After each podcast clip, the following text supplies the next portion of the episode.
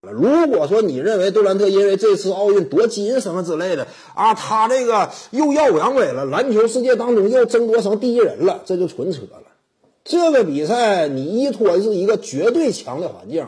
之前我就讲过，就杜兰特这种球员呢，如果他身边的队友足够强的话，他能让这支球队屹立在甚至历史之巅。就杜兰特的锦上添花属性几乎是无与伦比的，没有其他球员拥有杜兰特这种级别的锦上添花属性。为什么这么讲呢？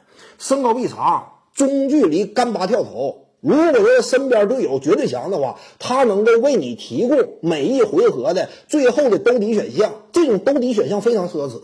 杜兰特呀，身边队友如果说足够强呢，像之前一六赛季他加盟金州勇士那版，加盟的是一支上赛季七十三胜的球队，他进去之后能让七十三胜的勇士一举跃升为整个 NBA 历史最强的一支球队，他有这种作用。在美国队也是，为什么他打国际比赛，在美国队这么豪华的班底框架之下，把他显出来了呢？就这种属性，杜兰特本身对抗能力相对不足，而且体能也比较有限，这是他的缺陷。打国际比赛，如果你让杜兰特扛着一支弱旅往前打，也白费。他最终效果只能说比卢卡东奇更差。如果说你给他斯洛文尼亚那个牌面啊，那就啥也不是了，比的打的不能比卢卡东奇更好。说什么东契奇啊进攻命中率低，那是因为东契奇被对方视为眼中钉、肉中刺，击出了一顶四连。你杜兰特什么时候遇到这个一顶四连？甚至他面对的所有防守球员，在 NBA 联赛当中，连一个够得上防守悍将级别的这个都不多。他面对所有对位球员，对不对？他一般来讲跟这个锋线球员对位啊。美国队有多少大腕替他吸引这个火力呢？你包括身边利拉德呀、塔图姆啊，这一干人等啊，往那一站，对方根本不敢夹击杜兰特。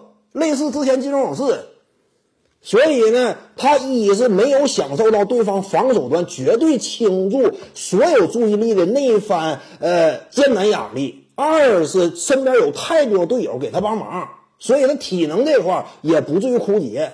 因此打得好嘛？这这届奥运会杜兰特的表现也印证了，就之前我讲的。杜兰特的锦上添花属性几乎无与伦比，身边队友如果说特别强的话，他进去之后，整支球队就能够跃升到几乎历史级别。这杜兰特他有这方面作用。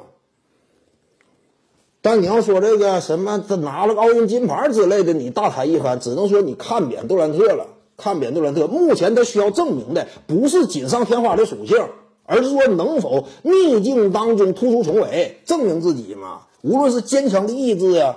呃，竞技体育追逐的精神享受这方面的内心本质啊，各个方面，他需要证明是这一点。点赞加关注，感谢您的支持。